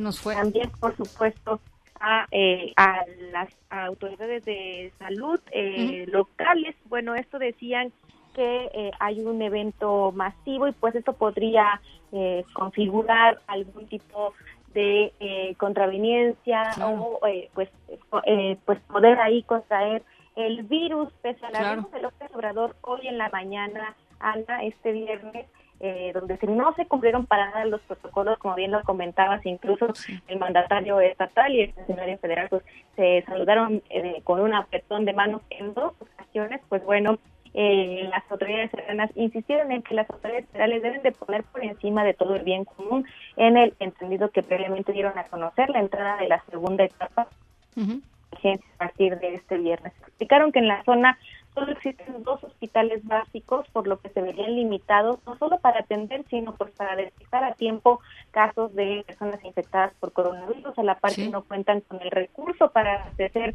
a las 60 localidades que conforman el distrito al alcohol, jabón o papel de baño para afrontar justamente la contingencia.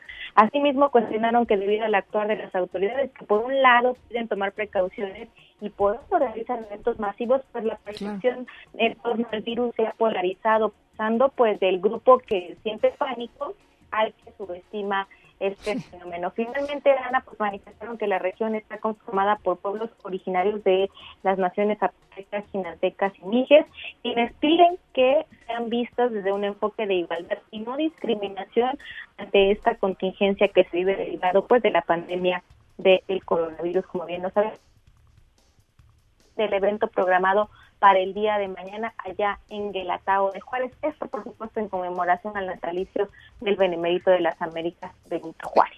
Eso sigue, eso sigue en pie, ¿no, Evelyn? Eso sigue en pie. Sigue en pie hasta el momento, a pesar de este llamado. El llamado fue hace unas horas, eh, eh, posterior al mediodía, hicieron este llamado las autoridades serranas y sigue en pie. Hoy eh, se llevó a cabo un primer evento en otra localidad de la Mixtec, y bueno, ahí estuvo, por supuesto, el presidente de la República acompañado del mandatario estatal. Eh, como sí, sí hubo, la verdad, hubo se nos fue, se nos perdió, se nos perdió Evelyn Aragón. Bueno, pues ahí está. Eh, vamos a ver si, si el presidente logró o logrará o pensará que es una buena idea cancelar el evento de mañana. Yo, yo eh, pues bueno, por supuesto estaremos reportando aquí en los espacios de MBS Noticias si efectivamente va o no va.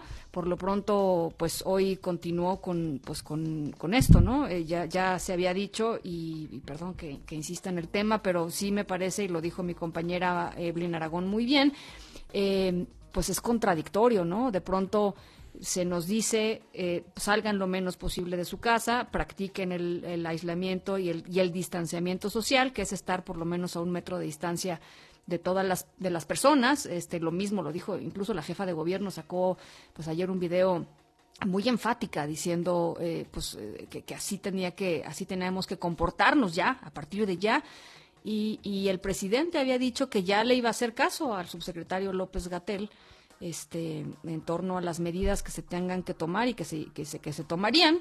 Y bueno, pues está otra vez eh, eh, pues, en, estos actos pues, masivos, evidentemente, pero no nada más eso, sino que él no ha cortado el tema de eh, pues los saludos físicos, la cercanía mm, pues, con, con, sus colaboradores y con, y con la gente.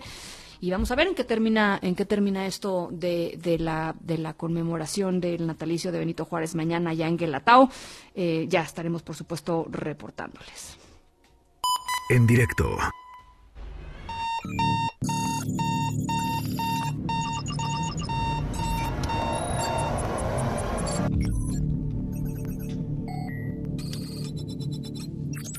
Bueno, pues ¿qué hizo nuestro joven protagonista de la historia sonora de hoy? Estamos escuchando pues sonidos que tienen que ver con la informática.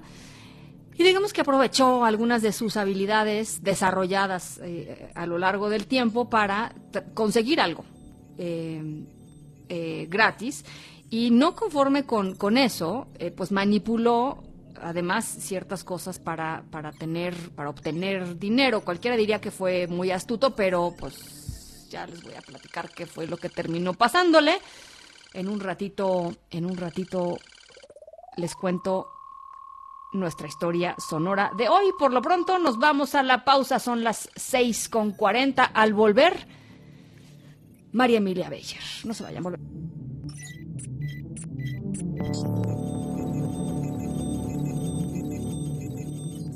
En directo con Ana Francisca Vega por MBS Noticias. En un momento regresamos.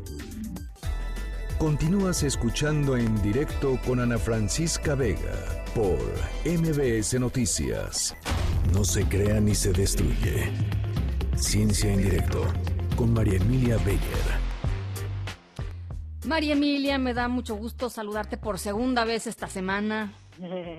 claro, Ana Francisca, hola. Bueno, pues ¿cómo estás? Muy bien, pero pues desde luego pensando en este tema que es el tema de todo mundo, ¿no? El coronavirus famoso. Y entonces hoy les traigo un, un, un, pues un tema relacionado con eso y relacionado con que ya muy prontito deberíamos de estar todos en casa, pero Eh, pues visto desde los ojos, desde la mirada de las ciencias sociales. Mira, en particular, yo les quiero comentar lo que opina el doctor Trujillo de la Facultad de Psicología de la UNAM.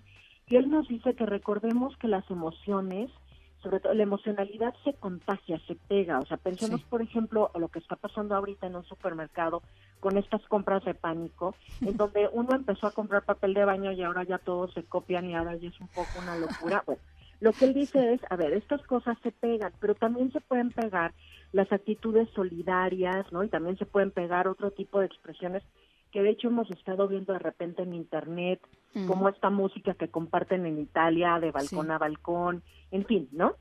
Entonces lo que él nos pide es que guardemos una cierta calma porque el encierro pues sí, sí tiene un componente de ansiedad evidente. Y él lo que nos dice es que es necesario, desde que ya empecemos con nuestros familiares o amigos a estar viviendo juntos tanto tiempo, pues de establecer una buena comunicación. No porque no la haya, sino porque esta es una condición especial y estresante. Entonces sí vivimos juntos, sí, pero ahora vamos a estar juntos absolutamente todo el tiempo. Entonces hay que replantear algunas cosas y más vale desde el principio y no cuando haya un problema. Y no, y no dar por sentado, ¿no? Dime, no, no- no dar por sentado los sentimientos ni de, la, ni de las otras personas con quien uno conviva, ni, ni los tuyos propios, ¿no? Claro, y fíjate que aquí hay un punto también muy interesante que nos dicen otros psicólogos sociales es que para compartir espacios comunes tantísimo tiempo, pues también vale la pena a lo mejor poner horarios y es algo que uno no se plantea porque la casa es de todos, ¿no? Así no te aparezcas en la sala de 5 a 7, ¿no? Exacto. ¿Y por qué? Bueno, Pues porque sí. resulta que también vamos en estos días por venir a necesitar un poquito de espacio de orden personal. A lo mejor no queremos todo el tiempo ruido, no queremos todo el tiempo estarnos viendo y no nos vamos a atrever a solicitarlo. Pero es necesario que sepamos que hay actividades que se vale hacer juntos, pero que también se tiene derecho a pedir algunas actividades separados y que ese derecho lo deben de tener todos los miembros de la familia independientemente de la edad. Claro. Y un poquito nada más para las últimas ideas, compartirles lo que dice el doctor Jamil Saki. Él es un investigador de empatía de la Universidad de Stanford. Ay, qué Y él lo que nos dice, sí, me parece precioso lo que Padrísimo, escribe, claro. ¿no? Sí. Para empezar.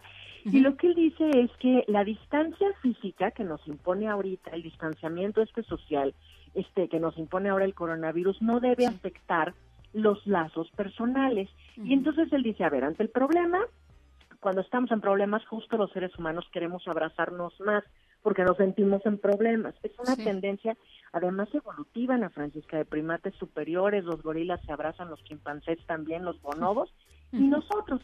Pero resulta que paradójicamente no podemos abrazarnos justo ahorita. Entonces, lo que él dice es que le demos más profundidad a las redes sociales. O sea, él dice hay que cambiar el chip de que la tecnología es fría o de que solo sirve para trabajar o para que los niños pierdan el tiempo.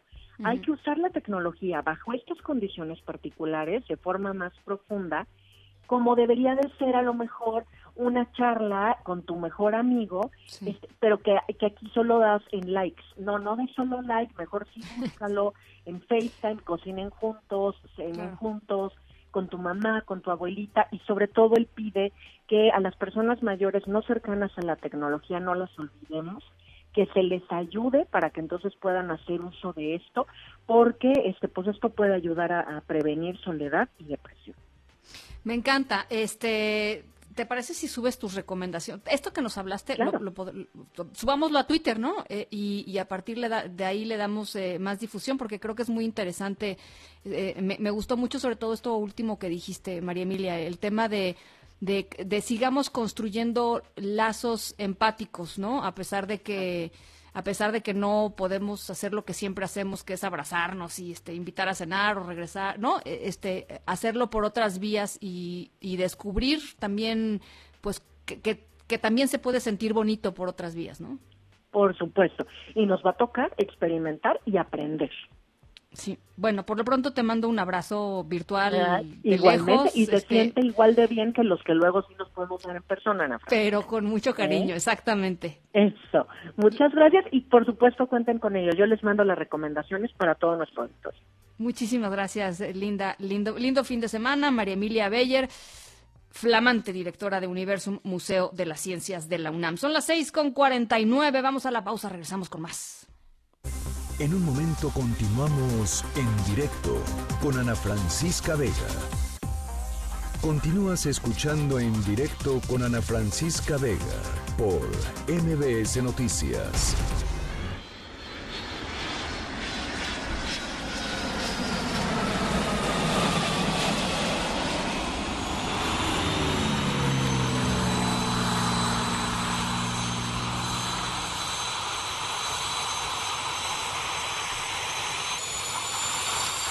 Bueno, nuestra historia sonora de hoy, ahora sí ya se las voy a contar completita. Un, un chico de 25 años compareció ante un tribunal de Bélgica porque, eh, ahí les va lo que hizo eh, este, este chico. Hackeó eh, el sitio web de, de la aerolínea belga Brussels, eh, Brussels Airlines y reservó eh, boletos de avión en clase Premier, en clase ejecutiva, de forma ilegal. Y con esto se fue él y dos amigos total y absolutamente gratis a Nueva York. Pero no nada más hizo eso, chequen lo que hizo. ¿eh? Eh, compró los boletos y luego solicitó un reembolso, o sea que le regresaron el dinero. eh, y al mismo tiempo manipuló la página web de internet para que la reservación que había tenido pues no se viera como cancelada y eso pues los- le permitió que él y sus amigos se subieran en el avión y se fueran eh, a, a Nueva York. Em, pues imagínense ustedes, se la pasaron bomba, eso sí, en Nueva York. Eh, la aerolínea demandó al joven porque se dio, se dio cuenta y pidió una compensación de 20 mil euros, más o menos eh, medio millón de pesos para cubrir los costos de los boletos, además de los impuestos aeroportuarios y otros gastos, etcétera. Y ahí les va lo que dice el abogado del joven acusado. Dice, no, bueno, pues eh, la verdad es que el él no debería de pagar tanto porque eh, incluso ayudó a la aerolínea a demostrar las vulnerabilidades que tenía su sistema informático. Imagínense nada el nivel del cinismo.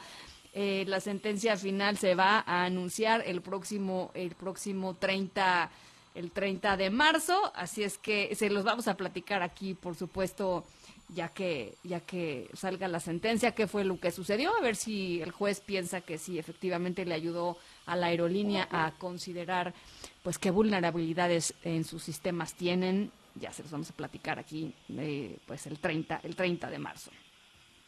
Y bueno, pues nos vamos. eh, hoy es el, por cierto, ya se nos olvidó, pero pues, yo creo que de, salida, de fin de semana, no está mal. Eh, es el Día Internacional de la Felicidad, así es que los dejo con Happy de Pharrell Williams. Yo soy Ana Francisca Vega, gracias por acompañarnos toda esta semana. Se quedan como siempre con Gaby Vargas, el aplauso de fin de semana, por supuesto. Se quedan con Gaby Vargas y después ya saben, charros contra gangsters. Y aquí está Happy de Pharrell Williams. Nos vamos.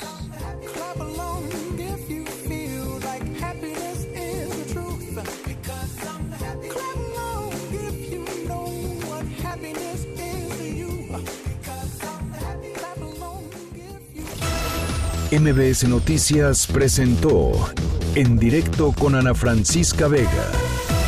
Información para todos. Este podcast lo escuchas en exclusiva por Himalaya.